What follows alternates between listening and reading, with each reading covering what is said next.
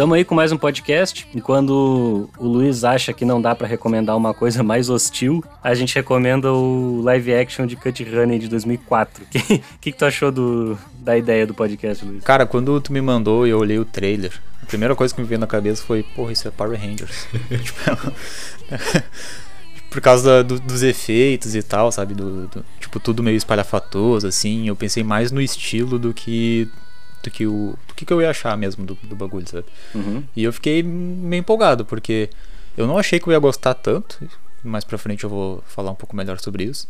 Mas mesmo assim, né? Tipo, é um bagulho diferente, vale a pena dar uma chance. É, eu acho que parecer Power Rangers pra gente, enquanto ocidental, tipo, se tu for para trás, eles têm a mesma origem de alguma forma, sabe? É, é a nossa referência mais objetiva no ocidente, né? Se tu der tipo, uma, uma procurada no Google assim, tem muita gente, tipo, comparando com Power Rangers, tá ligado? E qualquer coisa que, que botar um pezinho no Tokusatsu aqui no Ocidente, muita gente vai pensar, caralho, muito Power Rangers. e, e, isso tem um pouco a ver com o nosso tipo de produção B de audiovisual aqui no Ocidente ser muito mais ligado às coisas de terror ou aqueles filmes meio trash, tá ligado? E no Japão tem uma cultura muito forte de Tokusatsu. Passam muitos na TV. E aqui teve uma época ali, tipo, nos anos não sei se nos anos 80, nos anos 90, que passou muito Tokusatsu na TV e depois meio que o Ocidente abandonou, assim, no, pelo menos o Brasil. Quem lembra, lembra muito de Jiraiya, Spectre-Man, essas coisas assim. Um Kamen Rider é um também. Uhum. É, exato, exato. Eu imagino que pro público japonês que vai ver um live action de Cut Honey, não é tão estranho assim, sim, entendeu? Sim, sim, total. Aí você fala, beleza, Cut Honey existe, a gente, a gente já sabe disso, tipo, Cut Honey é uma criação dos anos 70, se eu não me engano. Num geral, essas máximas do gênero ali, elas são são mais confortáveis, sabe? Tipo, o olho japonês tá mais acostumado do que o nosso aqui. Apesar de eu e o Otávio, principalmente, a gente vê muita coisa de anime, de mangá e muita coisa a gente reconhece também, sabe? Pois é, pois é. Tipo, inclusive para quem não vê muito anime, tá ligado? É, aí que já mora a maior hostilidade da coisa, né? Porque em vários níveis ele é muito um exercício de estilo de muito elemento de anime, tá ligado? Uhum, uhum. Tipo, tirando sarro de convenção de anime, assim. É, não, tá. Tipo, tem sequência de ação que ele estiliza totalmente, assim, tipo, aumenta o personagem, estica ele e bota aquelas linhas de ação. Uhum. Tipo, as linhas de ação, elas existem em, em anime e mangá para dar movimento. Se tu tá, tipo, gravando em movimento já, tá Só que ele coloca igual, porque, tipo, é, é a função de estar tá ali por estilo e tal. E Sim. tem a, aquele, aquele personagem que é tipo um jornalista, um detetive lá, esqueci, Sim. esqueci o nome dele. Ele, ele também, tipo, várias vezes ele tá interagindo com a Honey lá, e tá, e tá os dois, tipo, gesticulando. Tipo, de um jeito muito caricato. E, e, meio que é pra, é pra ser caricato mesmo, é pra aceitar que aquilo é caricato e pronto, tá ligado? Sim. Cara, na primeira cena que esse cara aparece, eu perdi completamente. Porque, tipo, ela tá passando num corredor e ele tá parado, segurando uma boina, tapando o rosto, assim, tá ligado? Parado, numa posição totalmente personagem Ed de anime, tá ligado? Sim. E, tipo, ele fala assim também de vez em quando. E aí, tipo, tem umas coisas, tipo, esse negócio da boina, assim que ele fala assim às vezes, que é um bagulho que só, tipo, como função prática só tem sentido em anime, assim, de tipo, uhum, uhum. Uh, não ter que animar expressões faciais ou a boca se mexendo, tá ligado? Então, é. tipo, o cara fazendo, tipo, é totalmente tirando sarro de convenção. Assim. Sim, Sim, e eu gosto como a Honey várias vezes ela percebe que eles estão, tipo, performando demais o papel de cada um, e aí ela engrossa a voz também para falar uns bagulhos. Na real, quem não passar dessa primeira sequência inicial do filme, tal, talvez não, não, não consiga gostar muito até o fim mesmo, porque toda essa primeira, primeira sequência de ação do filme é o puro suco do, do espetáculo de baixo custo, tá ligado? Sim. Não tem nenhuma vergonha. Assim, se, que a gente tá falando de ele exagerar esses elementos, por exemplo, se é normal em Tokusatsu dar um soco e o personagem sair rodopiando, tá ligado? Do soco, tipo, nesse filme ele vai rodopiar mil vezes mais. Tipo, ele vai sair muito mais alto e rodopiando muito mais. E eu, eu acho que é um, é um jeito um pouco de aceitar a convenção, mas também de perceber ela, sabe? Uhum. Porque, tipo, acaba de alguma forma expondo, assim. Eu acho que, nesse sentido, não é como se ele tivesse totalmente alienado de estar reproduzindo aquela convenção. O Hideaki Anno, no geral, é um cara... E daqui a pouco eu falo um pouco mais dele. Mas ele é um cara que eu acho impressionante que entregue na mão dele esse tipo de franquia gigantesca, tipo Godzilla que ele fez. Porque ele é um cara, tipo, cheio de obsessão artística, assim, tipo, de estilo e tal. Mas ao mesmo tempo eu acho que ele funciona, e aqui no Cut Honey principalmente, porque ele parece ser um cara que cresceu consumindo isso num nível absurdo, tá ligado? Eu acho que, eu acho que é porque ele se apropria muito bem de, de todos esses símbolos que são criados, né? Porque pode ser meio que, um, que uma sátira do, do, dos símbolos, mas também uma forma de homenagem ao que já está consolidado. Né? Exato, exato. Eu não acho que ele se coloca fora do que, que é essa cultura. Uhum. Sabe? Que, que se- seria um jeito, tipo, diferente de tu comentar, assim. E eu acho que é divertido o jeito que ele comenta, porque ele se coloca como no centro disso, totalmente, assim. Ele, o filme dele não é mais cabeçudo do que um tokusatsu normal, sabe? Ele é simplesmente, tipo, um, um ótimo exemplo do que, que é essa produção de baixo custo japonesa, consciente dos próprios elementos e tal.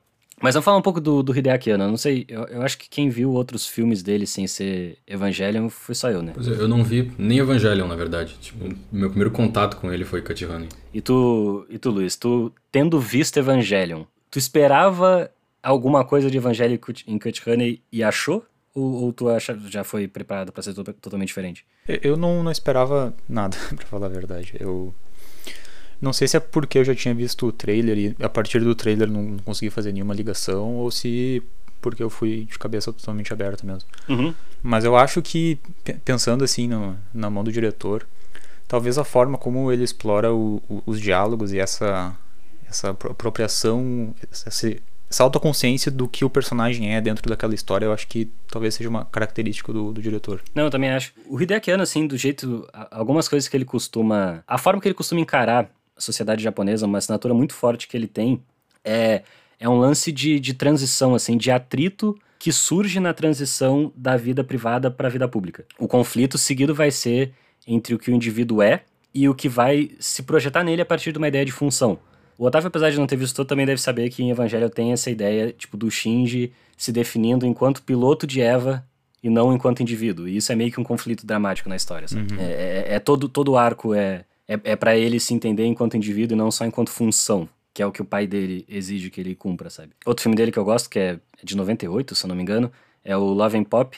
E também tem o lance dos personagens se definirem a partir de uma demanda. Porque ele é um filme sobre aqueles Enjo Kozai, que é aqueles encontros de aluguel, sabe? Existe uma demanda por um tipo de corpo, um tipo de rosto, um tipo de personalidade, e as personagens meio que se enquadram nesse modelo pronto, e aí o filme vai ser sobre ele- eles se identificarem em algum momento de uma forma própria e não só a partir da demanda, a partir da função, sabe? Então, um símbolo que vai ser muito presente no cinema do Hideaki Anno é o do transporte público.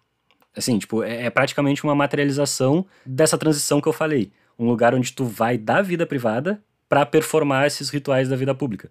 Então, tipo, de negociação, de, de relação de trabalho, de hierarquia e tal. Em Evangelion vai ter esse símbolo várias vezes, ele sentado no metrô lá.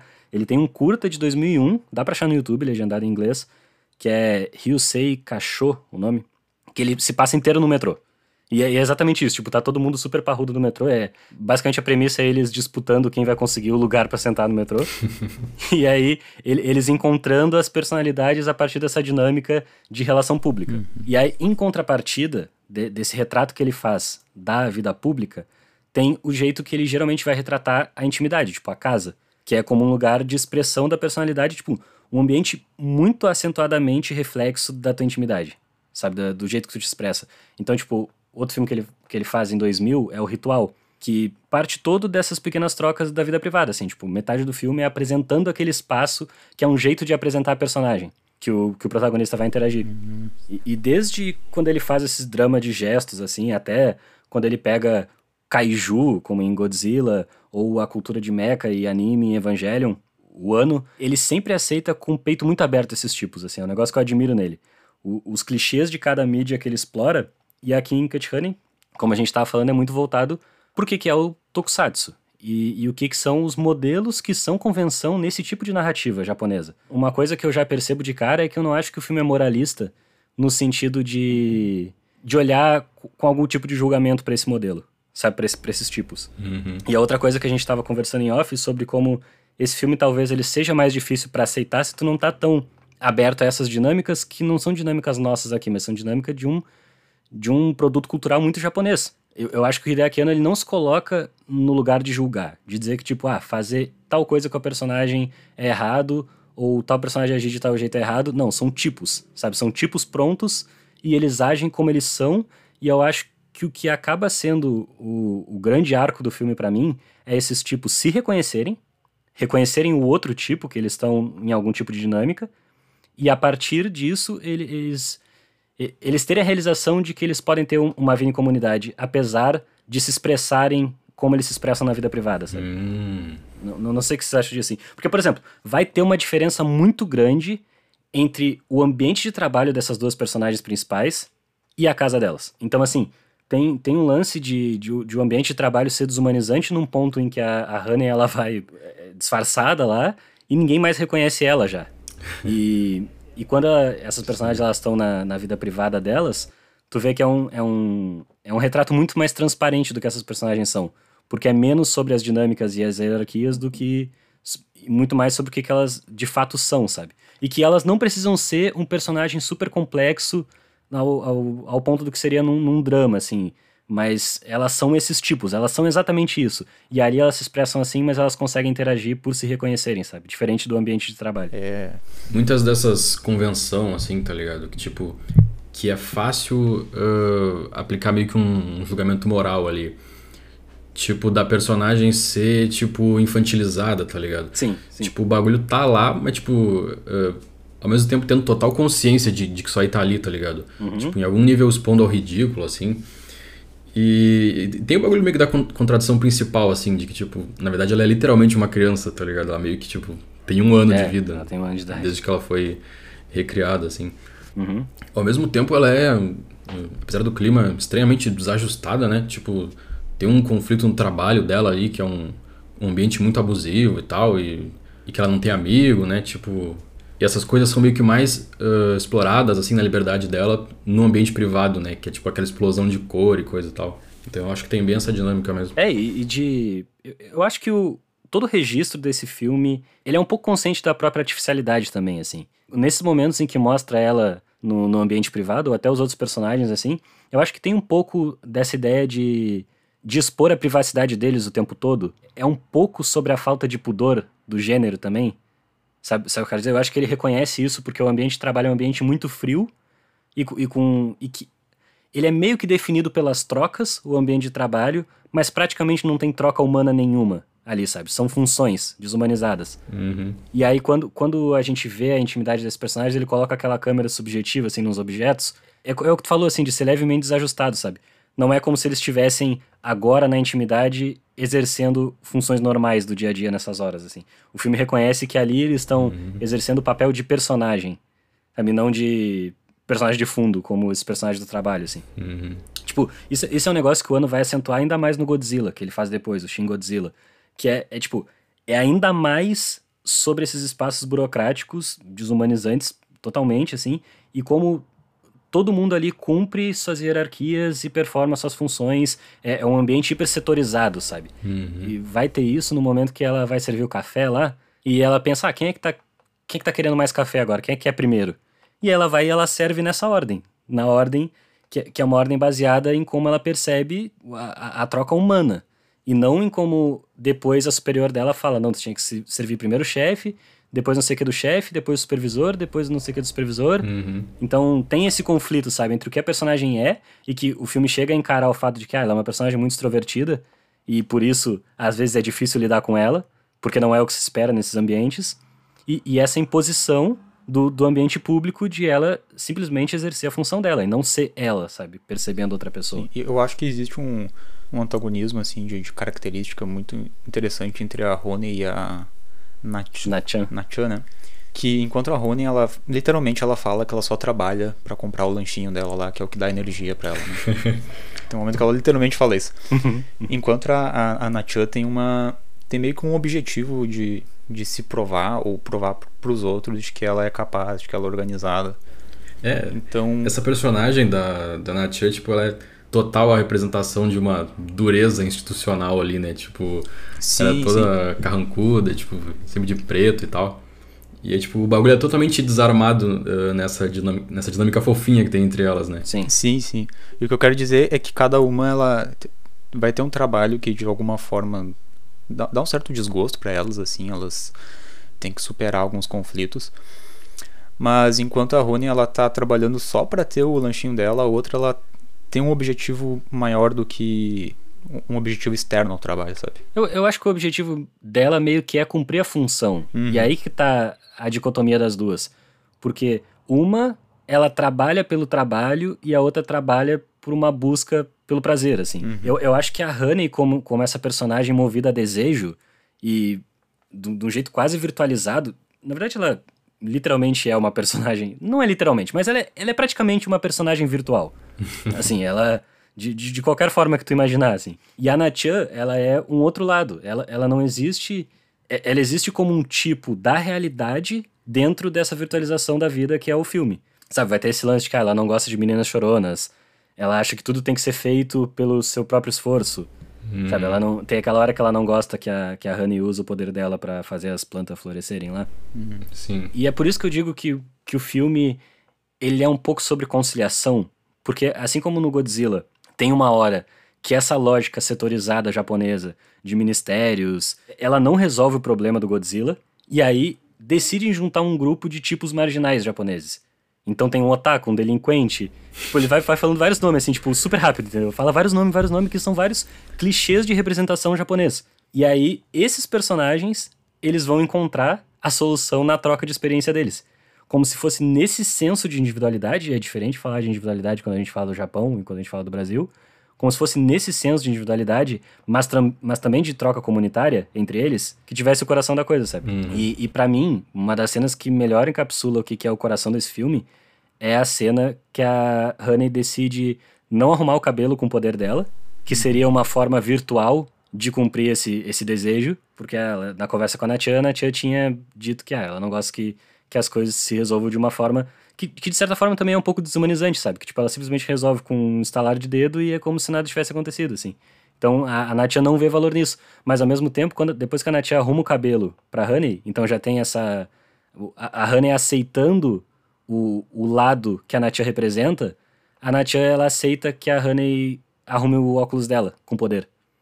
Então, para mim, ali, tipo, encapsula totalmente essa troca das duas, se reconhecendo no que elas são e, e simplesmente abrindo uma porta para outra entrar, sabe? E isso acontecendo mutuamente ali entre as duas. Uhum. Que seria, tipo, de alguma forma conciliar esse tipo virtual e, e que o, a, a, pessoa que tá indo assistir, ela aceita aquilo como tipo virtual e, e, e, vira, sabe, vira parte da experiência, como se aquele tipo existisse, mas ele só existe ali.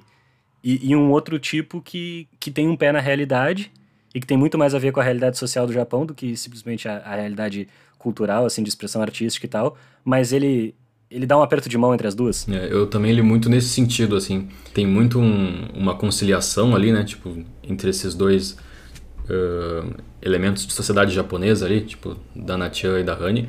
E também é muito interessante com o personagem, tá ligado? Porque, tipo, uh, as duas podiam muito objetivamente ser uma, um, uma convenção, tá ligado? Muito simples, mas uh, uh, as duas não são bidimensionais, tá ligado? Mas, mas é que eu também acho que, por exemplo, quando o filme desenvolve elas, eu não acho que é sobre elas mudarem.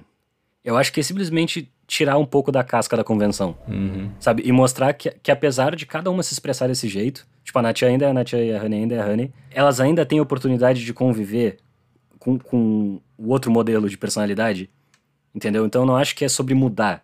Não, não é como se de repente a, a Honey começasse a levar muito mais a sério as coisas ou a Natia virasse uma personagem muito extrovertida. Sim. Tipo, um pouco as duas viram, mas é porque elas sempre foram e elas simplesmente precisavam perceber esse lado uma da outra para conseguir se relacionar, porque no começo só tem atrito. Tipo, no começo a, a Honey tá comendo aqui, os bolinhos de arroz dela e a outra fica olhando tipo, caralho, olha o quanto essa guria come. E aí, depois, já não é mais estranho os hábitos uma da outra. Tipo, elas ainda não vão agir como a outra age, mas elas vão interagir como se aquilo fosse só parte da personalidade da outra que agora tá sendo expressada, inclusive nos ambientes públicos, sabe? Que o filme, tipo, para mim é, é, significante o filme acabar numa praça e não dentro da casa. Então. Não, é verdade. Num espaço livre de convivência. Porque poderia ser. Estão chegando outras pessoas ali, né? Tipo, tão, é, é uma praça e tem mais gente sendo agregada além do núcleozinho principal. Sim, aqueles dois da, da polícia que eles acabam virando do grupinho, de certa forma eles são personagens que também negam o modelo protocolar de como eles deveriam agir no trabalho.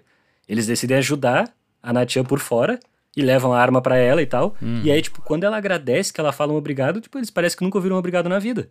E, e de fato é sobre isso, entendeu? É, é como eles são desumanizados no ambiente de trabalho deles e essa troca de calor humano é o que faz eles virarem personagens tridimensionais. Eles ainda são o que eles são, mas agora não só a função, entendeu? Mas um, um personagem com camadas que acaba no grupo ali porque a gente vê que são. Eles têm decisões próprias, eles têm uma vida privada e uma troca. É, muitos dos momentos mais tipo, importantes do filme, assim, tá ligado? Tipo, tanto esse final quanto o momento do karaokê lá no apartamento. Sim, que é perfeito. Nossa, eu... é, tem muito a ver com expressão, né? Tipo, Sim. deles conseguirem se expressar num, num, espaço livre, assim, tipo. Sim, porque no começo, aquela primeira sequência de ação, parece que a Natia existe num universo e a Honey existe em outro, completamente diferente. Sim. Uma fica atrás da viatura com uma arma e a outra teleporta, sabe? E aí, quando tem essa sequência do karaokê, cada uma tá cantando uma música que, que tem a ver só com a própria personalidade, mas as outras estão atrás aceitando aquilo e participando, sabe? E vendo que, tipo, é, é o que eu digo sobre tirar essas cascas, assim como essas personagens elas são o que elas são e elas interagem a partir de reconhecer isso na o outra. Pior é que, tipo, até o, o conflito principal, né? Tipo, da vilã é meio que a Honey ensinando ela a meio que fazer isso, tá ligado? Tipo, Sim. aceitar um bagulho que, que existe dentro dela, mas ela não sabia, né? Tipo... Sim, porque é, parece que ele diz que essa conciliação ela acontece primeiro contigo se abrindo.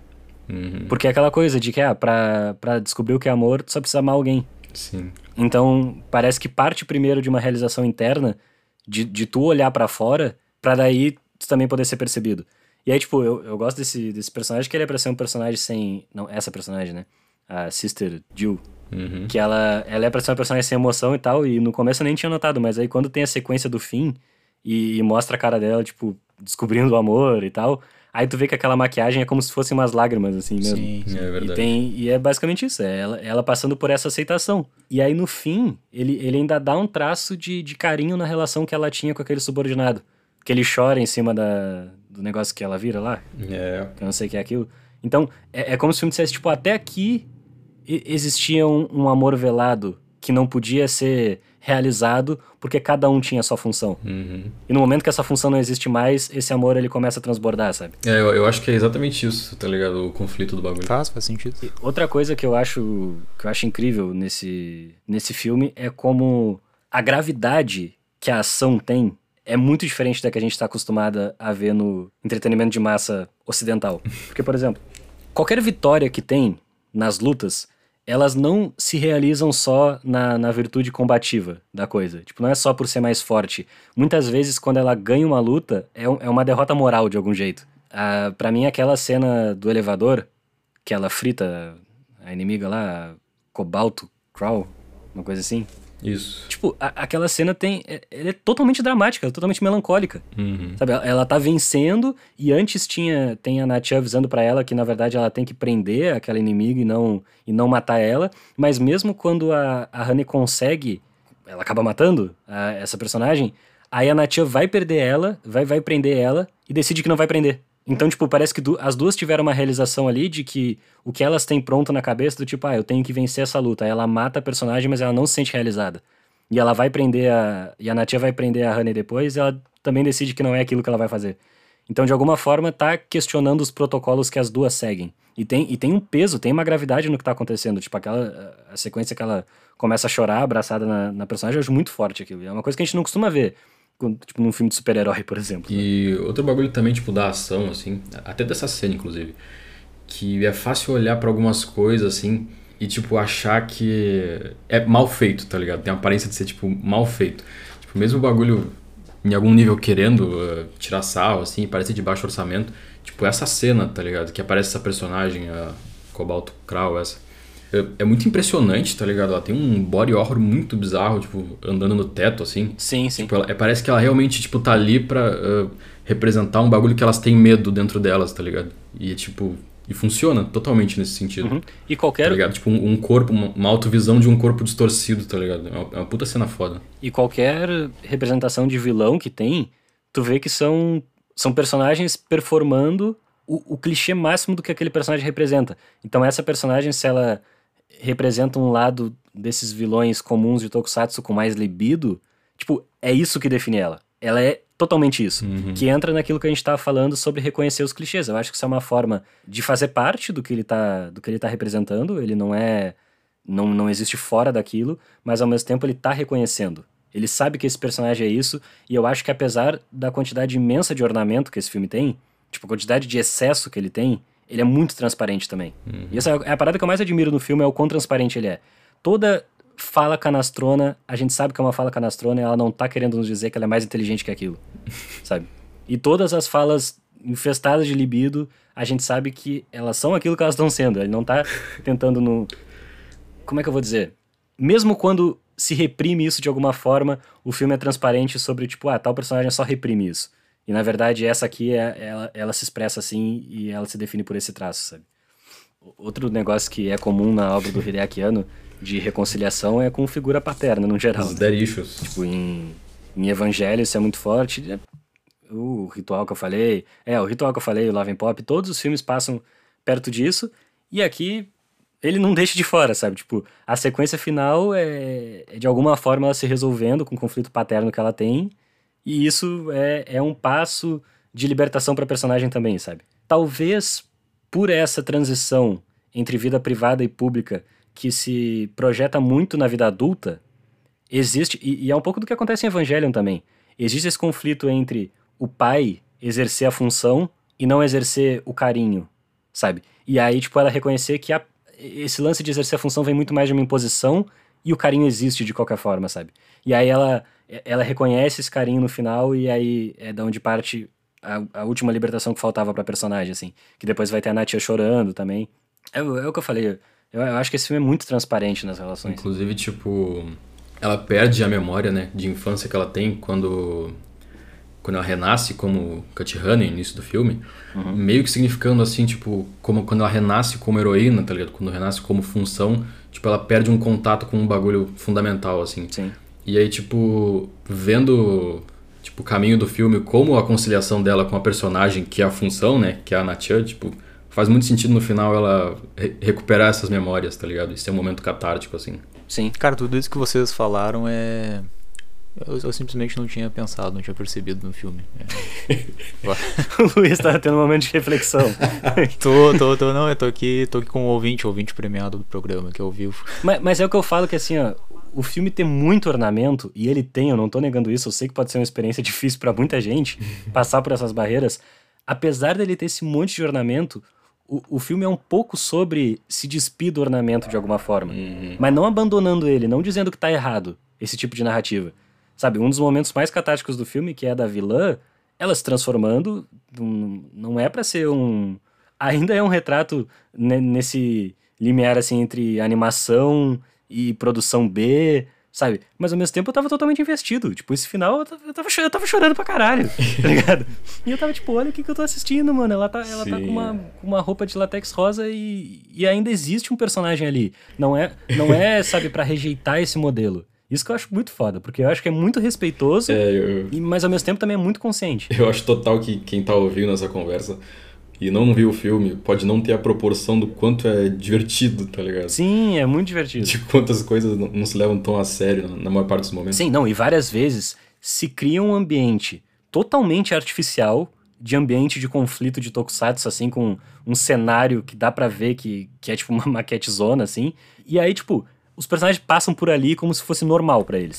É tipo eles correndo num lugar que obviamente não existe, mas eles estão correndo como se fosse tipo dia a dia, assim. Tipo a hora que tem aquela treta na torre e aí mostra para baixo e vem e a Natia tá tipo subindo caminhando a torre. Uhum. E aí tu fala, caralho, é verdade, tipo, a, a Honey cortou caminho e tá lá em cima e tipo quem tá lá embaixo é um puta caminho, tá ligado? É, e, a, e ela não queria ajuda. E aí ele sempre, ele sempre nos lembra. A, a Natia não queria ajuda. Uma hora, uma hora ela fala, não, não, eu acho meu jeito, eu dou meu jeito de subir lá. Sim, sim, sim. Porque ela. E, e ela vai ter que caminhar tudo a pé, porque ela queria dar ajuda. É, e depois também aparece outro personagem correndo lá, no, no mesmo caminho. E tu fica tipo, porra, ele tem noção da escala e da artificialidade da coisa. Pois é, a gente falou pouco. A gente falou pouco desse personagem, né? E o que vocês acham dele? Porque no final das contas ele é tipo um infiltrado dos Estados Unidos ali no meio, tipo. E eu, eu fiquei boiando ali, tipo, o que, que ele queria no final das contas? Cara, vou ser sincero que eu não entendi qual é o objetivo desse personagem, mas eu adoro ele, ele é muito engraçado. É. Tipo, ele acha que ele é um dos personagens que mais. Uh, é difícil dizer, né, entre eles três mas ele é um dos que mais aplica trejeitos de personagem de anime, tá ligado? ele tem um trejeito muito específico de, de Ed segurando aquela boina e sensacional. Sim, uma coisa que eu percebo em. Nos filmes do Hideaki Anno, pelo menos, é como em algum momento surge esse medo da interferência americana resolver o conflito primeiro que, o, que a interferência interna, tá ligado? Doméstica, japonesa. Uhum. Que no caso seria a Honey e a Nachan. Então no momento meio que surge isso do tipo, ah, não, agora os americanos tomaram conta da investigação. E Eu, eu não sei se eu entendi muito bem qual a lógica do final dele ser um infiltrado americano, mas talvez seja isso também, de despir esse tipo e aí, de alguma forma, só mostra, é, não, na verdade eu não era, eu não era um vilão americano, eu tava aqui do lado de vocês. Ao mesmo tempo que ainda existe essa voz americana por cima das decisões institucionais japonesas, principalmente na hora que tiram a Natia do caso, né? É, e ele surge justamente como uma voz Sim. conciliatória ali, né? Porque ele acaba auxiliando totalmente a relação entre as duas protagonistas. Sim, é, é ele que fala pra Honey uma hora, tipo, ah, tu é extrovertida demais pra Natia, ela não tá acostumada com isso, por isso que ela se fecha. Sim. E, e tem uma coisa que isso é muito comum nos filmes do Hong Sang-soo, que é, tipo, como os personagens, eles acabam se expondo em momentos em que eles estão completamente alcoolizados. e aí, tipo, o filme parece que ele começa a, a arranhar essa casca do que, que são esses modelos clichês de personagem, e aí eles ficam todos muito bêbados, e aí a, a casca não existe mais. E daí em diante eles, eles, eles conseguem trocar entre eles, sabe? Porque, tipo, já não tem mais como, eles já se viram naquele estado, então não tem mais o que fazer. Sim. Uhum. E é outro bagulho que eu tô falando, é muito transparente nesse sentido, porque antes deles ficarem bêbados é quando parece que que mais elas estão. Tipo, é a hora que a Honey levanta e ela fala: ah, não gosta de. Tu, tu não gosta de mulheres choronas, então por que não dá um sorrisinho, hein? ela fica assim pra, ela fica assim pra Natian. E, tipo, no fim é isso mesmo. Elas são exatamente assim, tá ligado? Cada, cada uma é, é, é muito literal o clichê que é. E aí, simplesmente o fato de, de elas saberem que a outra sabe que elas são assim, e parece que é só isso que faltava, sabe? A honestidade na relação, que aí elas seguem vida, elas é. podem conviver agora. Uhum. E, tem, e tem um lance também que é tipo da, da Honey, como personagem potencialmente imortal, a, a Honey percebendo o, o valor da efemeridade dessas relações, sabe? Que acontecem fora dessa lógica institucional dura e parece que é um, é, é um negócio abstrato e eterno, sabe? De tipo relação de trabalho e hierarquia e tal.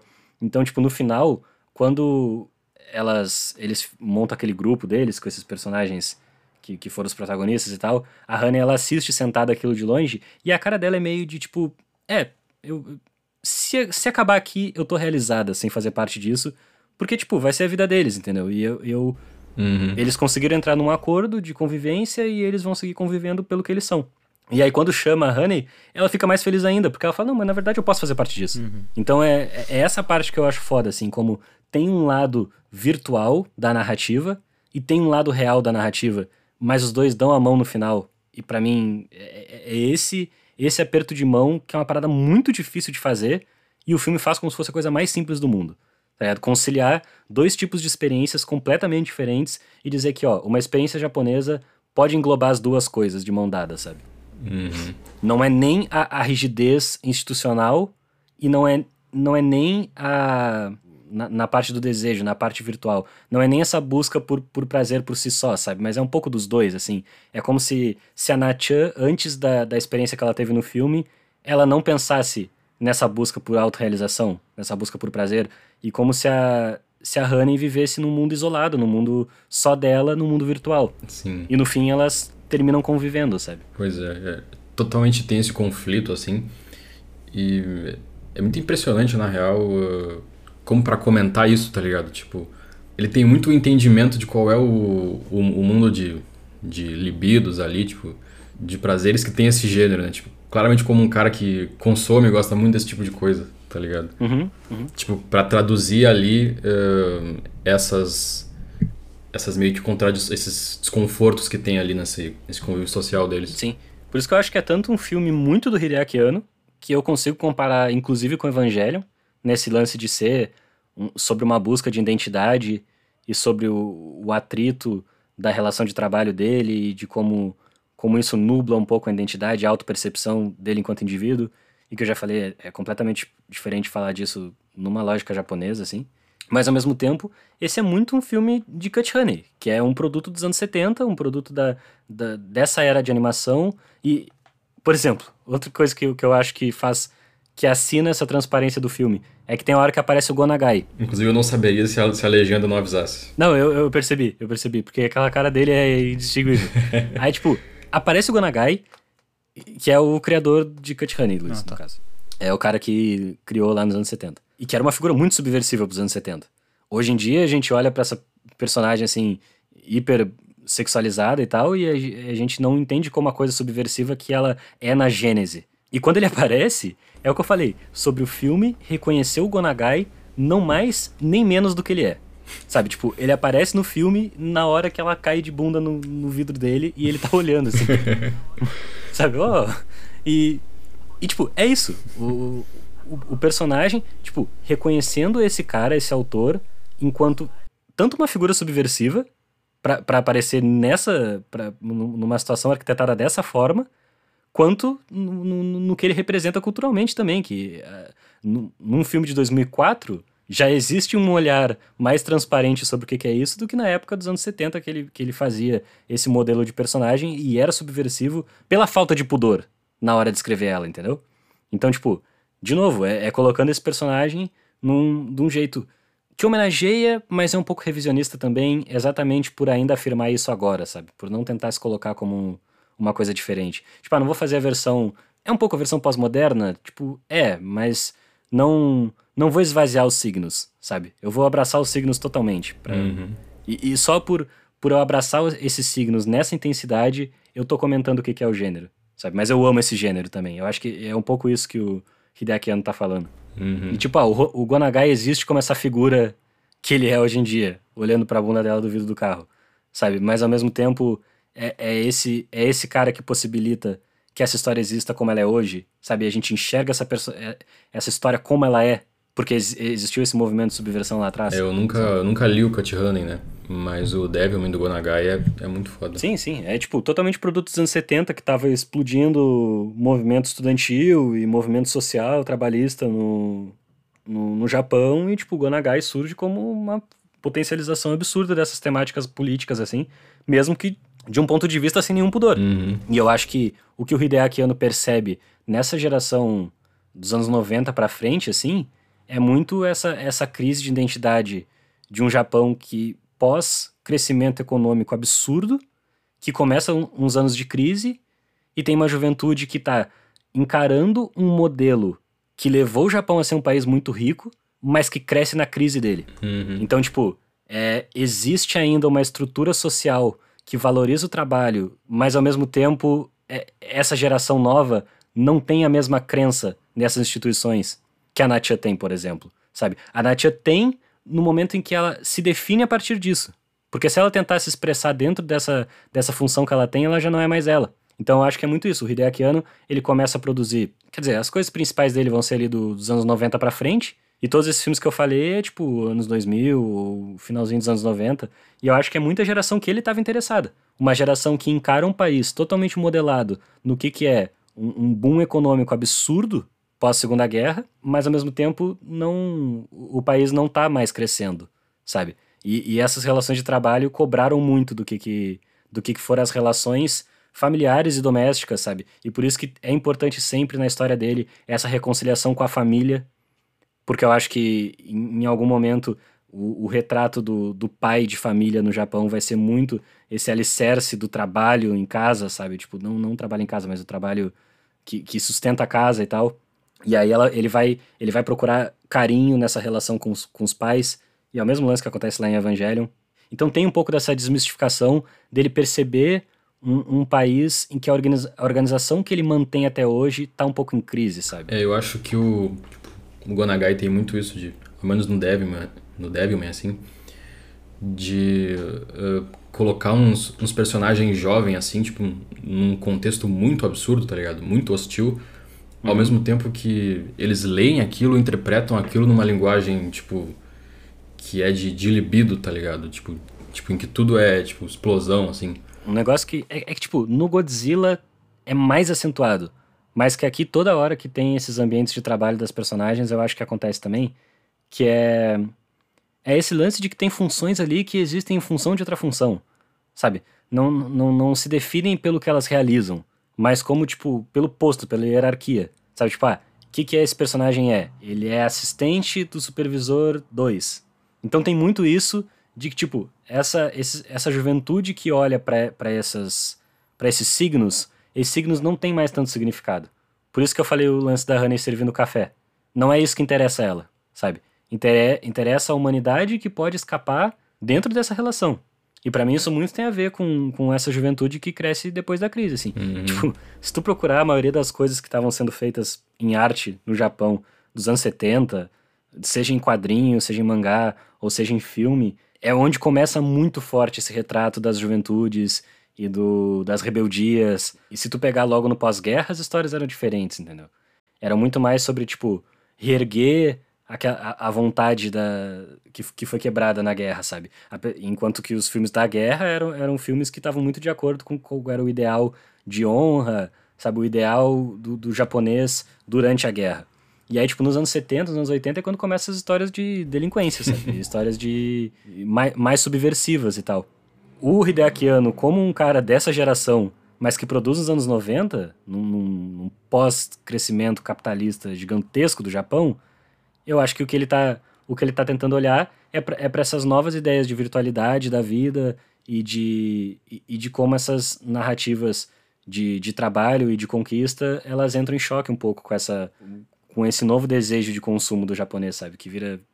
É insustentável, simplesmente. É isso que ele vê. E que ele acaba sustentando essas relações na, na troca humana desses personagens. É, e a Honey é total um, um símbolo perfeito para isso, tá ligado? Tipo, um, um super símbolo de um bagulho meio que de consumo, tá ligado? Totalmente virtualizado, assim. Sim, é, é o que eu tô dizendo. Ela, ele pega um símbolo máximo dos dois espectros. E o que ele quer é achar uma conciliação disso. E o que, que ele resolve rejeitar nesse espaço são essas hierarquias. Ele tenta despir as personagens desse, desse lugar que elas começam, para enfim elas, assim, elas se identificarem pelo que elas são. Que é o que eu tô falando no podcast inteiro. Massa. Foda. Conclusões, Luiz. Conclusões, Luiz. Putz, cara, eu tô pensando em tudo que vocês falaram aqui. E acho que eu vou ter que ver o filme de novo. Ai, não, de, de, longe, assim, de tudo que a gente já falou no, no, no podcast aqui, em vários episódios. É, o que menos tinha me, me pegado, assim, foi o que eu menos tive vontade de continuar assistindo. Lá pelo meio do filme eu perdi o interesse, depois eu recuperei. Uhum. É, mas eu acho que tem muito a ver. Um bagulho até que eu falei lá sobre o Brian, assim sobre um choque do que eu estou acostumado com uma linguagem que não é que a linguagem seja nova, mas eu não tenho contato uhum. com ela. Uhum. Então, um bagulho assim que muito muita dificuldade que eu tive de assistir foi com a superfície do negócio, sabe? Tipo, com, com a estética, com toda, todas essas caricaturas que existem dentro do, dentro do filme uhum. foram muito marcantes para mim a ponto de eu não prestar atenção em, em outros detalhes, assim. É, sei lá, foi, foi um bagulho difícil para mim assistir, sabe? Sim. sim. Acabou sendo para mim uma, uma experiência só meio entediante. Bota fé. essa, é, essa é real. Porque eu dei, eu dei risada em vários momentos, só pra comentar ali do início. No início do filme eu tava adorando, assim. Porque, tipo, toda uma ação e, e bem interessante. E era uma, uma linguagem que para mim era diferente, mas ainda assim manteve meu interesse.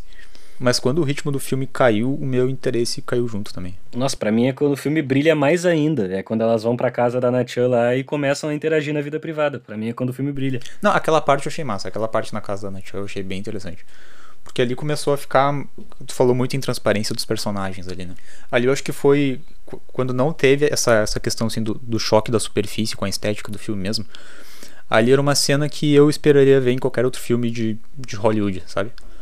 Tipo, uma conversa dentro de um quarto. Então, Mas o que, me tá. chamou a atenção. Eu não acho que um filme de Hollywood para pra ter uma conversa dentro do quarto que nem essa. Não, sim, o que eu quero dizer é mais, mais pela estética, tipo, o que tá em cena, sabe? São, tipo, duas personagens dentro de um quarto. Não tô nem falando tanto do, do conteúdo. É um android. um android com o poder de fazer as flores. É por isso que eu tô dizendo, olha como, olha como isso.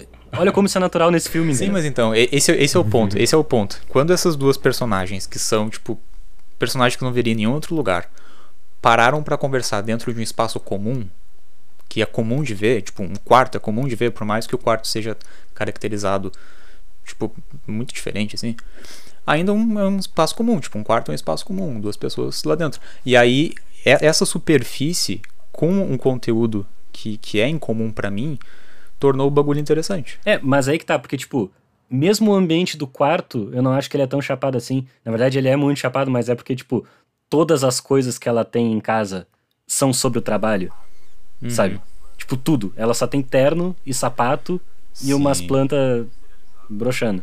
É sistematizado demais. Assim. E tudo em cópias, tá ligado? Tipo, vários dos meus objetos serializados, assim, tá ligado? E aí tu tem essa personagem que mantém esses hábitos na privacidade dela com a Honey, que é uma androide, ela chega a tocar na Honey, que é uma parte que eu acho muito bonita também, e ela fala, é, mas eu sou igual a uma humana, apesar de que eu sou um androide. Sim, sim. E aí, tipo, é, é, é o que a gente tava falando sobre como elas começam a se reconhecer. Aí que tá, porque elas mudam. Mas eu, eu, eu acho que o mais bonito é como elas não precisam radicalmente virar sim, outras sim. pessoas, entendeu? Hum. Elas ainda são o que elas são, tipo, elas ainda têm os gostos dela. E a Natchan, ela não era desse jeito só porque ela tinha, só porque o trabalho transformou ela nisso. Tipo, não, um pouco é o comportamento dela. Mas, mas é isso, entendeu? Perceber qual em, em que esfera tá cada uma, mas que essa esfera não tá tão distante assim, elas podem se tocar, sabe? Apesar de que quando a Honey interfere demais naquele ambiente, a Natchan já, já dá um passo para trás. E aí depois elas vão ter uma troca de novo, que é o lance do, do óculos e do cabelo, e ali sim elas já estão se aceitando de forma muito mais transparente. E sabendo os limites de cada uma, sabendo hum. até onde cada uma pode ir. Eu acho que, tipo, ter uma experiência boa com o filme depende de uh, romper a barreira do início, tá ligado? Tipo, logo da primeira cena, assim, que ele uhum. explode o jeito que ele vai ser, tá ligado? É, não, e não é pra ser, assim, a, a minha experiência com o filme era de estar tá achando ele muito divertido, eu tava rindo a maior parte do tempo. Sim. Em algum momento, ele me pegar no contrapé e eu ver que ele tava com um peso dramático muito maior do que eu esperaria num entretenimento que tava me divertindo dessa forma.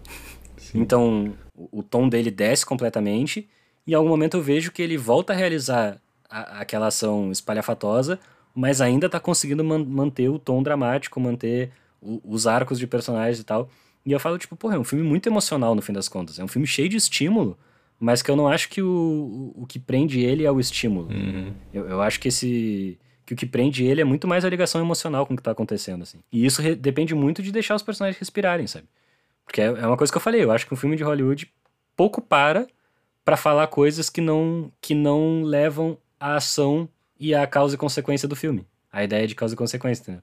Então, tipo, tudo que o personagem tem que falar tem que mover a história para frente. E aqui o que, que é mover a história para frente? Tipo, ah, derrotar a vilã, mas como é que elas derrotam a vilã? Num, numa ideia de, de olhar para dentro e não para frente. Então eu acho que é, é uma narrativa muito menos utilitária e muito mais empática. E é isso que, que, que faz eu achar uma narrativa muito especial, principalmente porque a gente aqui do, do, do Ocidente assistindo, tipo, ela é diferente mesmo, é um jeito diferente de contar a história. Assim como o Godzilla é também, o Godzilla dele. Uhum. Tipo, não dá, não dá pra ir esperando o derivado de Jurassic Park, porque é um dinossauro gigante, sabe? Que foi que foi que fizeram com o Godzilla aqui no Ocidente. Não, tipo, é uma história muito tipicamente japonesa e que com certeza conversa muito com as realidades sociais do Japão e que para nós aqui é, tipo, poder assistir uma experiência totalmente diferente de narrativa construída em cima de, de, de traços formais, assim, muito diferentes do nosso. Sabe o que eu imaginei lá no início do filme? Hum. Eu imaginei que ia ser um, um filme sobre, tipo, uma super heroína que tá aprendendo a lidar com os poderes e só que e tá aprendendo bandidos e a polícia tá atrás dela, tipo, sei lá, o Homem-Aranha lá nos primeiros filmes, sabe? Então, ela, ela fica. Tipo, eu fui, eu fui muito com esse olhar viciado, assim. Ela, ela faz a policial sair da polícia e fica amiga dela. Uhum. É, é muito. Isso, é muito o, final, o final eu gostei muito. Por isso que eu disse, assim, que, que, que, o filme ele me pegou meio que numa. Sei lá, uma parábola. Eu comecei com muito interesse, lá pelo meio, assim, eu fiquei meio. Hum, não tô entendendo pra onde quer ir. E no final eu, eu voltei a, a ter interesse no filme, assim. Então, tipo, eu acho que olhando de novo eu acharia melhor. Uhum. Eu tive uma, uma relação de, tipo, eu, eu entrei achando que ia ser só muito engraçado, tá ligado? Eu tava de fato me divertindo muito vendo. E, tipo, fui totalmente pego de surpresa com a, uma parte mais dramática no meio, assim. Tipo, a, a cena que a gente que falou mais cedo, da Honey se recusando a usar os poderes, tá ligado? Pra se pentear. Uhum. Depois consertando o óculos da mina lá, tipo, eu já tava muito envolvido emocionalmente, tá ligado? Sim, total. É aquela coisa que tu fala, tipo, porra, além de ser um filme muito divertido, tipo, um espetáculo visual, ele faz isso, tá ligado? Sim. Ele me toca. Tipo, caralho. Pois é. Mas, tipo, tem que estar tá um pouco envolvido com, com os bagulho, tá ligado? Tipo, a cena do personagem lá, que, que é um dos vilão, tá ligado? Que os, os comparsas dele começam a tocar uns instrumentos e ele começa a cantar. Muito bom. Sim. E, e, assim, esse é um modelo de personagem que eu não automaticamente reconheço da onde é o clichê. Com certeza quem tá mais acostumado com o gênero reconhece mais rápido, rápido do que eu, entendeu? Uhum. Mas ao mesmo tempo eu aceito que é mais um tipo. Tipo, a, todos aqueles capangas do, da, da vilã principal todas elas, de alguma forma, eu já vi alguma coisa parecida em mangá e anime. Sim. E, tipo, eu percebo porque tá muito acentuado. Não tá tentando esconder que é aquele modelo de personagem.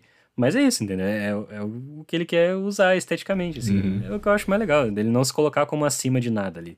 Tipo, o Hideaki Anno não acha que o jeito dele de fazer filme é mais interessante do que as coisas que ele assistiu nos anos 70. Uhum. Eu, eu achei muito bonitinho que, que lá no trabalho da Rony, a única personagem que se importa com ela é a, é a faxineira. E, tipo, é quem habita aquele espaço depois que todo mundo foi embora. sabe? Sim, sim. É quando, é quando resta um, um pouco de humanidade lá dentro. É, não, e aí o... ela chega e fala pra Honey, ah, bastante trabalho hoje, não sei o que, ela é, é, vou ter que virar à noite. Aí ela come o bolinho e fala, ah, mas na real que eu vou te ajudar um pouco. Uhum. E tipo, foda-se, ela esquece o trabalho, ela só quer, tipo, e não é nem sobre a função da outra, é sobre a troca. Sim, só. sim, exato. É sobre a troca das duas. E, e, tipo, ela tá ali porque ela quer fazer hora extra pra comprar mais bolinho. E aí, de repente, aquele bagulho chato que ela tá fazendo só pra comer mais bolinho vira, vira essa troca que tu mencionou. Apesar de que o bolinho também deixava ela satisfeita, só que é o que, é mais interessante pra personagem. Sim, sim. Do mesmo jeito que o trabalho deixava a Natia satisfeita, mas em algum momento ela. Sim, e a hierarquia que ela tanto, tanto prezava lá pelo filme, em, em algum momento ela se decepciona, né? Porque, tipo, tomam o distintivo dela e tal. Também é um, é um momento de ruptura muito, muito massa dentro, dentro do filme. Sim, e aí não interessa mais o que ela fala. Sim, sim. No momento que ela tenta expressar a opinião dela, não, essa opinião não importa mais porque é sobre a função, entendeu? É sobre o que foi passado de cima.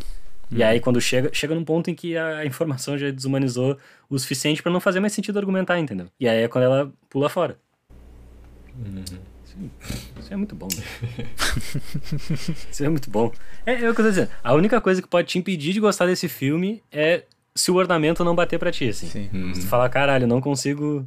Não consigo com um efeito de explosão desse tipo. Só que, tipo, embarca, sabe? Sim, sim. Até a explosão. Não é uma explosão. Explode por um minuto quando explode. Mas é, é isso aí mesmo. É, Sim, o, sim. é o que o filme é, o que ele quer ser. Ele não tá pra não. Para não ameaçar as nossas sensibilidades. Ele, tá, ele é o que ele é. Pior é que todas aquelas personagens são os, os vilão principal, com as aparências espalhafatosas e tal. Tipo, todos eles individualmente são muito foda, tá ligado? Tipo, como aparência, como, como, ah, como convenção de personalidade, tá ligado? Tipo, mano, é tudo, tudo tem muita personalidade, é muito bonito. É o que eu falei de. Ele faz de um jeito que tu percebe que ele acha muito divertido aquele jeito, mas, mas que ao mesmo tempo ele também percebe que aquilo é, um- é, é muito um cacoete, Sim. sabe? E, é- e aí ele usa ao máximo, assim, ele foda-se. Eu gosto. Todas as vezes que a, que a Hannah engrossa a voz, eu gosto demais. Meu Deus, ela entrou, ela entrou muito na onda do vilão, tá ligado?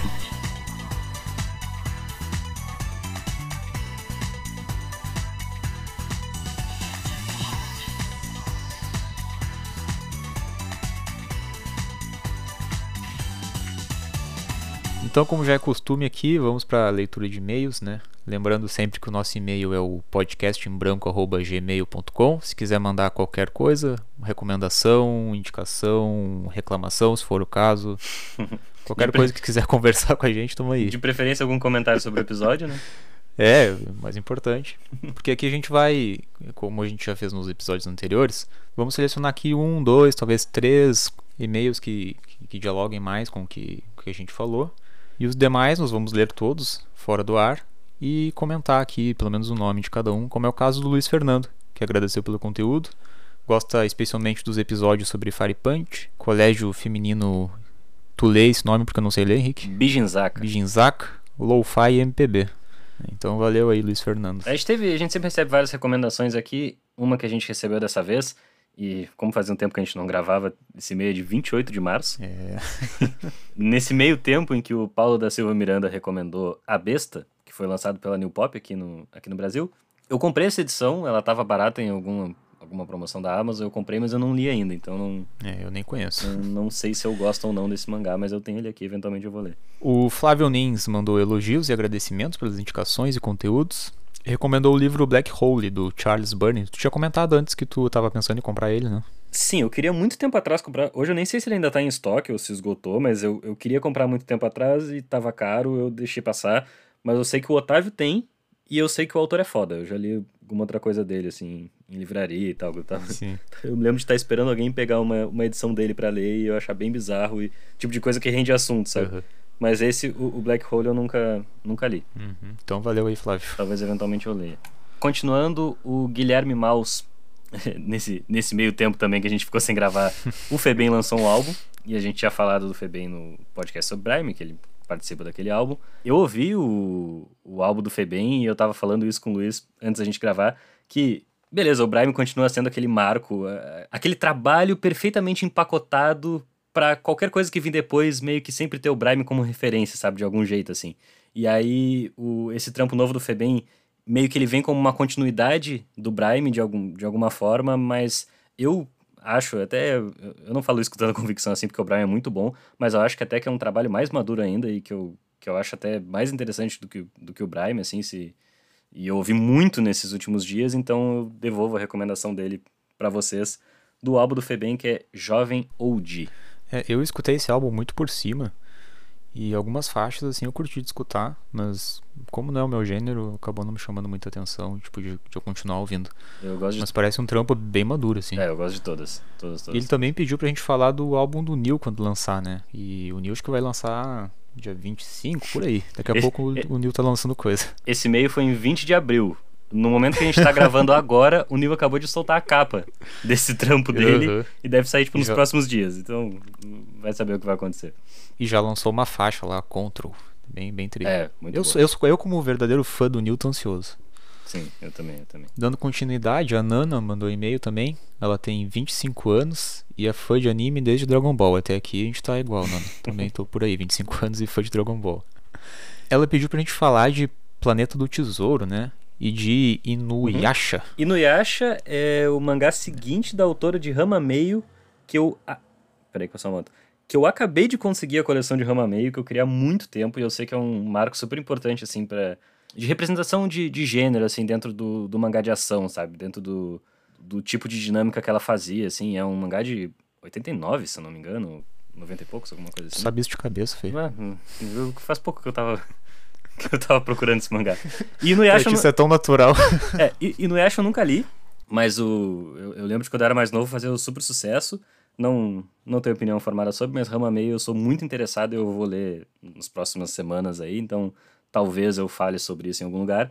E Planeta Tesouro é outro filme que eu tô pra ver também, tipo, há muito tempo, porque ele tem meio que essa mística de foi um fracasso da Disney, se não me engano é da Disney, foi um fracasso gigantesco, mas ao mesmo tempo ele ganhou um status de cult com o passar dos anos, assim, porque o jeito que ele usava a animação 3D ainda não, não era muito bem vista na época e, e ele foi um pouco ousado nesse sentido, assim. Eu quero, eu tenho bastante curiosidade por esse filme, já vi muita gente falando bem, mas nunca assisti também. Mas são duas boas recomendações aí. Planeta Tesouro talvez renda assunto eventualmente também. Sim. Continuando aqui, a gente teve a gente teve e-mail do Pedro Costa, que ele fala que ele é estudante de licenciatura em filosofia e de psicanálise.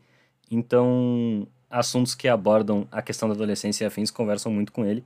E, e ele recomendou um assunto, ele usou o, o, personagem do Shinji, de Evangelion, e do Mob, de Mob Psycho, como exemplos para gente, para propor uma conversa do, pro podcast sobre essa representação do adolescente pós-moderno, né? Uhum. E eu, eu vejo a linha que ele faz, assim, sobre esse, essa representação do adolescente introspectivo pós anos 90, assim, que, que ele vê.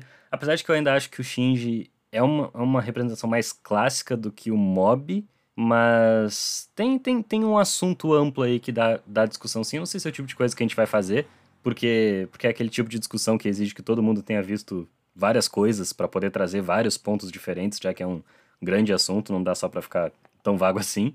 Mas pelo menos fica a recomendação aí. Tanto Mob Psycho quanto Evangelho são coisas que eu gosto muito, assim. Eu acho que vale muito a pena assistir. E são dois ótimos personagens também. É, desses dois personagens eu só conheço o, o Shinji e. Ah, é um baita anime, né? Então. Cara, tu, eu... tu ia gostar de Mob Psycho também. É.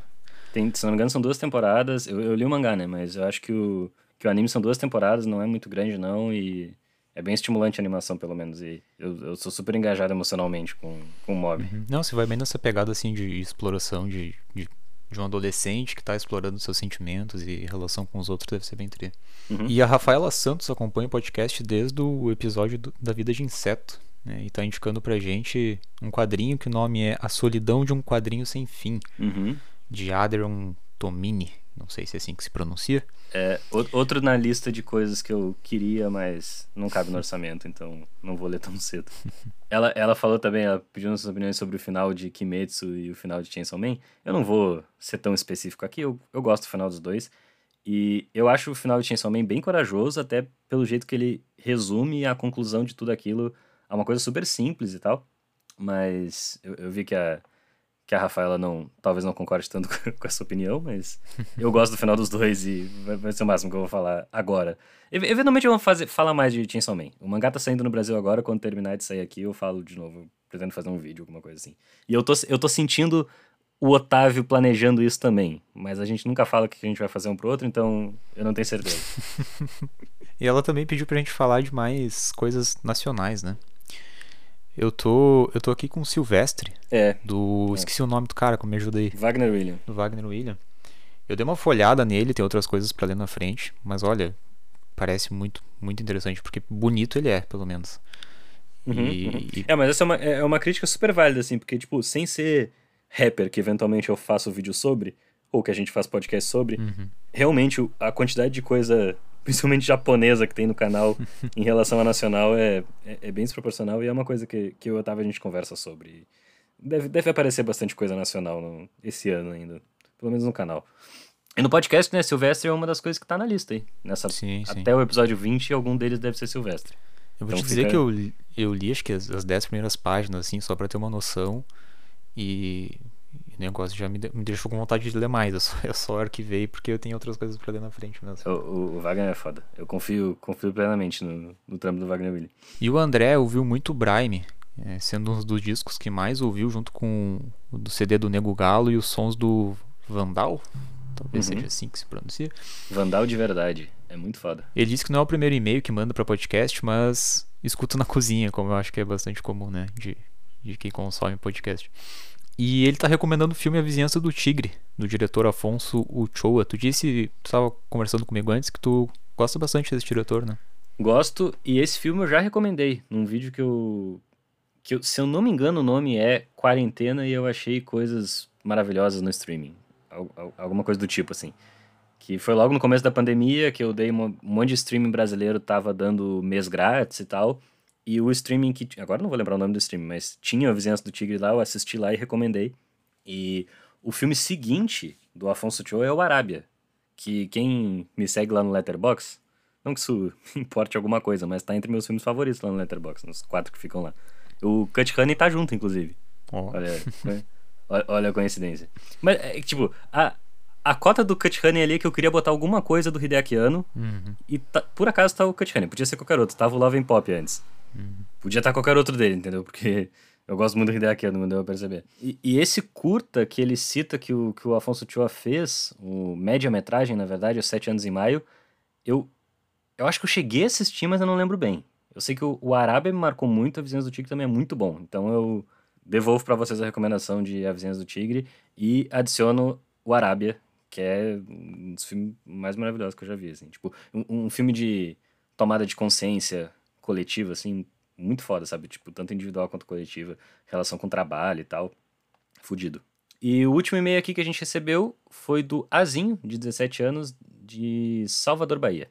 Ele, ele fala que o primeiro vídeo que ele viu do canal foi o sobre o McAllister, o Porque Falar em Metáforas. Um monte de gente me fala isso, que foi o primeiro vídeo que assistiu, ou que foi do Santi, ou que foi do McAllister. ele disse que tinha 13 anos na época. É, Nossa. É muito louco pensar que eu tô há 4 anos falando com, com uma pessoa que eu nunca vi na vida de algum jeito, sabe? Isso é. Obrigado por me deixarem inteligente. Não, não joga essa responsabilidade para mim, tá? Talvez eu não tenha feito isso, eu só tenha te enganado. E ele falou sobre o podcast, ele disse que a, a Chelsea também é a faixa preferida dele. Eu não sei se, se eu ainda acho a Chelsea a minha preferida. Eu, esse, esse, álbum, ele é muito forte para mim, todas as faixas, assim. Eu não, eu, eu, o que eu falar no podcast, quando eu ouço ele, eu ouço do começo ao fim. Eu, eu, não sei se eu, uhum. se eu escolheria um hoje em dia. Ele disse que os outros episódios preferidos do podcast dele são do monólogo do Bojack, que é um que eu gosto muito também, a gente fez sozinho, né? Fez eu e tu só. Sim, sim. O... E ele disse que tá juntando dinheiro para comprar o... o volume de filosofia, que foi o primeiro episódio do Omake, nosso braço do podcast sobre mangá e tal. Que como esse e-mail foi de 1 de abril, ou ele tá mentindo para nós, ou ele já comprou, né? tipo, até 14 de junho, talvez ele tenha comprado, que é um mangá de 14 reais lá.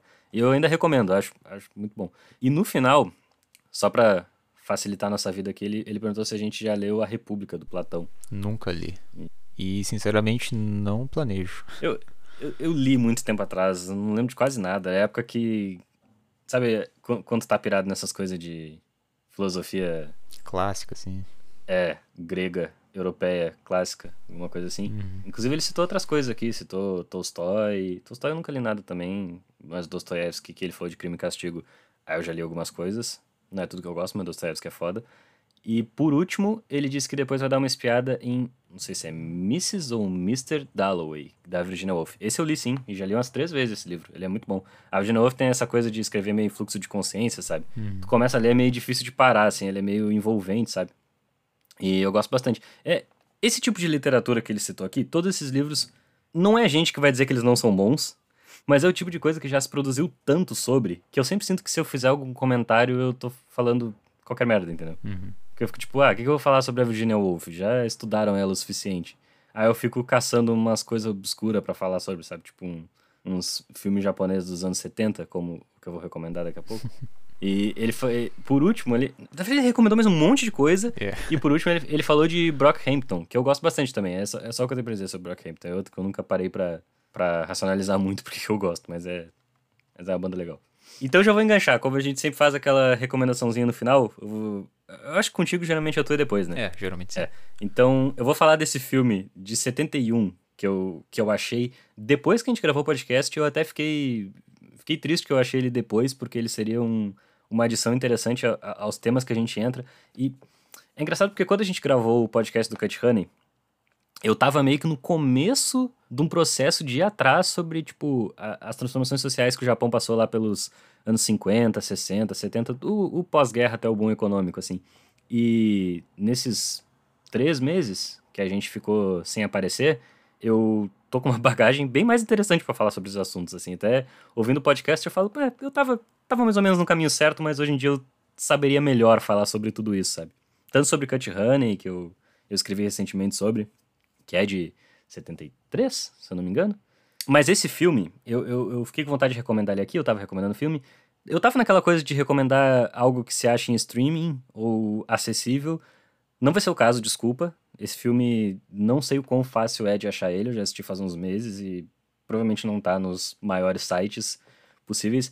Mas o nome dele, a tradução, seria algo como Joguem fora seus livros saiam às ruas. Eu, eu acho que essa é a tradução brasileira, mas em inglês tá Rally on the Streets, que é tipo manifestação nas ruas, uhum. ou tipo alvoroço nas ruas, algo do tipo.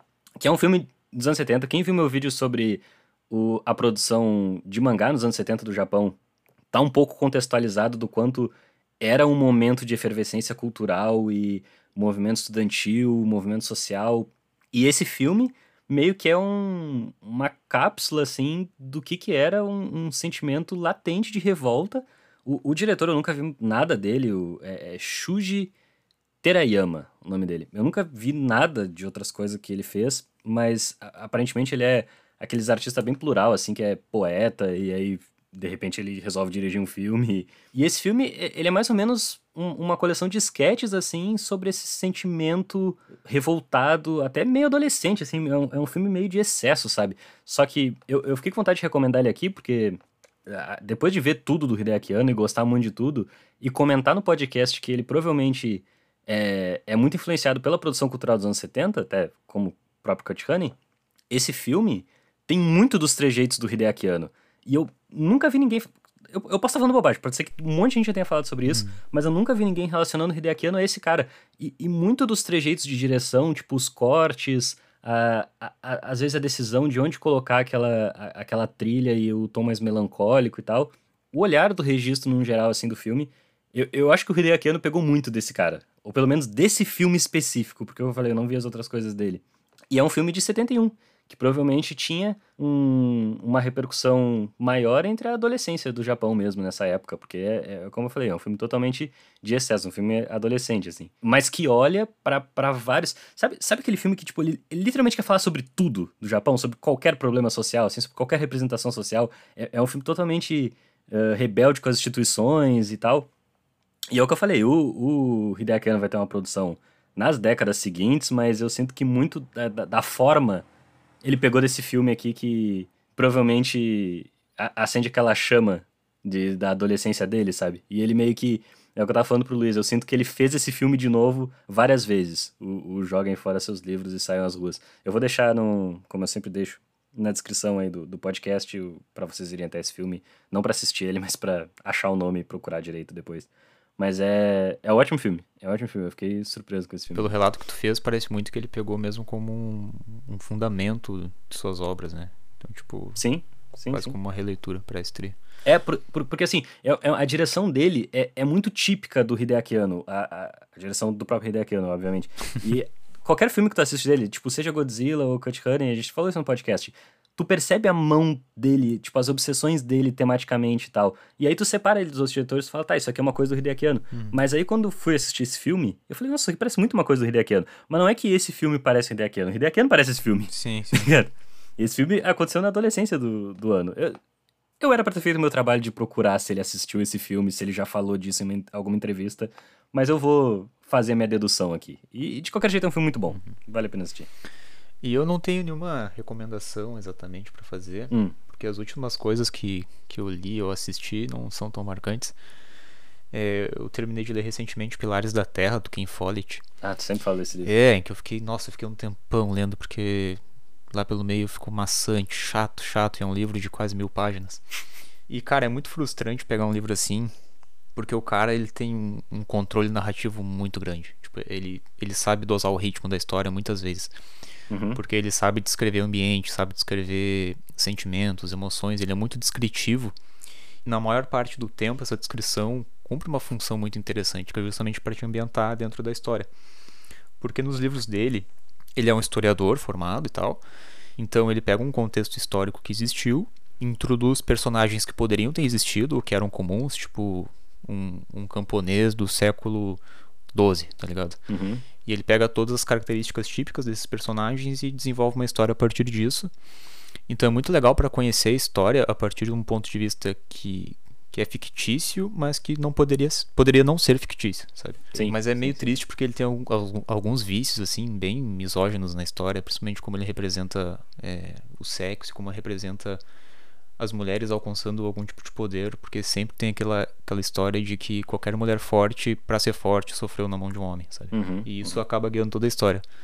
Então, pô, é um bagulho que me deixa muito frustrado, porque tinha tudo para ser um livro maravilhoso e no final eu só queria terminar por terminar mesmo. O, o final era as últimas 600 páginas ou um pouco menos que isso? Ah, eu diria que as últimas 400 páginas, talvez. Porque esse, na verdade, esse livro ele saiu em dois volumes, se não me engano. E a edição que eu tenho aqui tá compactada num volume só. Uhum. E eu não sei exatamente quando que acaba um volume e começa outro dentro dessa minha edição, porque não diz. Mas eu tenho a forte impressão de que o primeiro livro, livro é muito bom uhum. e o segundo livro é bem fraco. Deixa eu te perguntar, eu, eu podia não te perguntar isso no podcast, mas como tu sempre fala de Star Wars, várias, várias final de podcast já falou. Tu tá vendo a série que tá saindo? Então, cara, eu pensei em falar dela e não, e não ia falar para não ficar justamente todo final de podcast. Mas já que tu deixou o gancho aí, eu tô assistindo e, cara, tá, tá frustrante também, porque não é uma história muito original. Tipo, é muito bonito. A, a, série se sustenta porque é graficamente bonita. Dá pra ver que tem um, um investimento muito grande ali de, de recurso técnico, sabe? Uhum, uhum. Mas todos os episódios, sem exceção, eles dão um jeito de citar alguém, de fazer alguém aparecer de outras séries. Então é um bagulho muito de autorreferência o tempo todo, sabe? Sim. E não tem um desenvolvimento de personagem, desenvolvimento de história. E, ah, é só tá chato. E cada episódio que sai eu fico com menos vontade de continuar assistindo, mas eu vou continuar porque é Star Wars. Então fica as, as duas não recomendações, ou quase recomendações incertas do Luiz aí. E, e a minha recomendação. É mais desabafos. E, e, a minha recomendação, que vale muito a pena ver. Agora eu não lembro se eu achei legenda em português para esse filme. Pode ser um problema. Uhum. Agora que eu parei pra pensar. Mas vocês dão um jeito de achar alguma coisa sobre ele aí na internet. É, eu, eu, só esqueci de falar uma coisa que é um filme dos anos 70 e, e se fala pouco do, do, da produção japonesa de cinema dos anos 70. Só fazer esse adendo aqui, que se fala muito da época do, do Kurosawa e do Ozu e tal, que são os caras que tiveram ali no, no pós-guerra, tiveram muito grandes, até os anos 50, 60, os chambaras no geral. Depois parece que tem um salto, assim, parece que o Japão só voltou a fazer filme nos anos 90. Mas isso é numa lupa ocidental, né? Porque se tu pegar a produção dos anos 70, dos anos 80, tinha muita coisa foda. Inclusive eles faziam muito Pink Eiga, que era filme erótico, E tem vários dessa, desse formato que são filmes de uma hora com um teor forte, erótico, assim, mas que tu vai ver que tinha uns, uns nomes fodas produzindo na época e, tipo, é como se fosse nossa porno chanchada, sabe? Era a, a, via de escape que eles tinham para conseguir fazer os filmes. Então, que nem tinha muito diretor foda que tava fazendo porno chanchada aqui no Brasil, porque era o que dava para fazer com a indústria que a gente tava na época. É, é uma produção parecida, assim, mas esse a, a, não tem nada a ver com, com esse que eu falei. Ele é um filme que parece bem específico reflexo dos movimentos sociais mais do que reflexo da produção de cinema da época, sabe? Por isso que eu acho bem curioso o, o Hideaki Anno parecer muito com esse cara, porque ele não parecia as coisas que estavam se produzindo mais ou menos na época, ou só eu não vi o suficiente. Então, fica o... Eu só quero instigar vocês a, talvez, quem gosta de cinema japonês e conhece muitas coisas dos anos 50, dos anos 60, ou as coisas dos anos 90 e depois dos anos 2000, quando teve aquela onda de filme de terror, procura sobre os anos 70 porque os anos 70 no Japão é, tem uma produção cultural muito absurda e que às vezes o nosso olhar ocidental deixa passar um pouco. Pare parece que, tipo, ah, não, essa época enfraqueceu a produção cultural japonesa. E isso é um olhar muito nosso ocidental, sabe? Não tem, não tem nada a ver com o que estava acontecendo lá. E eu descobri isso faz pouco, por isso que eu tô empolgado com isso. Uhum. Talvez a gente queira encontrar muito padrão com indústria de Hollywood e tal. Né? É, na verdade, eu já vi gente falando que, que tem aquela coisa que, por exemplo, nos anos 80 ali e tal, começa a se falar muito dos filmes de Hong Kong, dos filmes chineses e tal, tipo os caras que produzem depois da Revolução Cultural ali, nos anos 80, nos anos 90 uhum. e começo dos anos 90.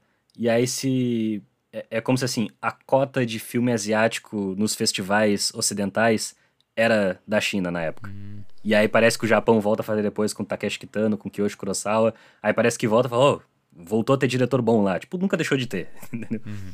Então é basicamente isso. Só pra instigar vocês a, a procurar essas coisas obscuras, assim, que, tipo, às vezes a gente não... Como é que eu vou dizer?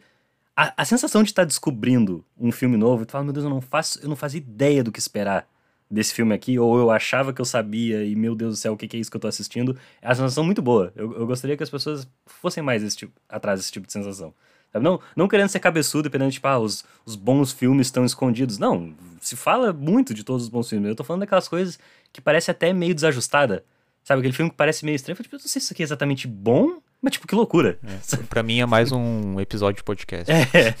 Então, o, o Cut Honey não é tanto isso porque Cut Honey é famoso e é o Hideaki Anno. Sim. Mas sim. também, em alguma medida, é isso. Tipo, é, é, um, é uma descoberta. É, é, um filme a se descobrir também. Então, se, se vocês forem assistir o Cut Honey e achar essa experiência de estar descobrindo alguma coisa diferente, interessante, vai atrás de mais coisas dos anos 70 ou de alguns países que tu não conhece a produção cultural, ou até coisas brasileiras de períodos específicos, como eu falei o pornô chanchado aqui no Brasil tinha vários diretores fudidos fazendo, fazendo cinema que hoje a gente lembra meio, sabe, Pistoleiro Papaco, pornô chanchada. Uhum. E fala, tipo, Walter Hugo Cury tava produzindo no... Fazer... Fez filme com a Xuxa, sabe? então, e tipo, e é foda, é foda, era um cara foda. Então, só isso. Vão. Eu não sei porque, eu, porque ficou tão mensagem motivacional esse final de podcast. eu acho que eu, eu, eu me perdi um pouco nas ideias, Luiz. Mas só para completar isso aí, é, eu acho que, que esse estranhamento que rola, né? Isso que tu falou de estar descobrindo algo que tu não fazia ideia o que esperar, ou ser surpreendido porque esperava outra coisa, uhum. depende muito da bagagem que a pessoa tem, né? Porque como tu falou, Honey é um bagulho bem conhecido. E para mim teve todo esse impacto sim, sim que para ti teve um filme super desconhecido. É. Então vai muito da bagagem e do que, que a pessoa tá acostumada a consumir. É, com certeza. Vários, vários desses filmes que eu tô falando em, em, nicho de cinefilia, assim, mais engajado, são super padrão, sabe? São, tipo... São uns filmes até meio clichês de falar, mas... É, é o que eu falei. Quando esses filmes se tornarem lugar comum para ti, tenta ir um pouco mais longe. Uhum. É isso. É, é, por isso que eu gosto de estar contigo nesse podcast. Eu começo a viajar demais, você bota meu pé no chão.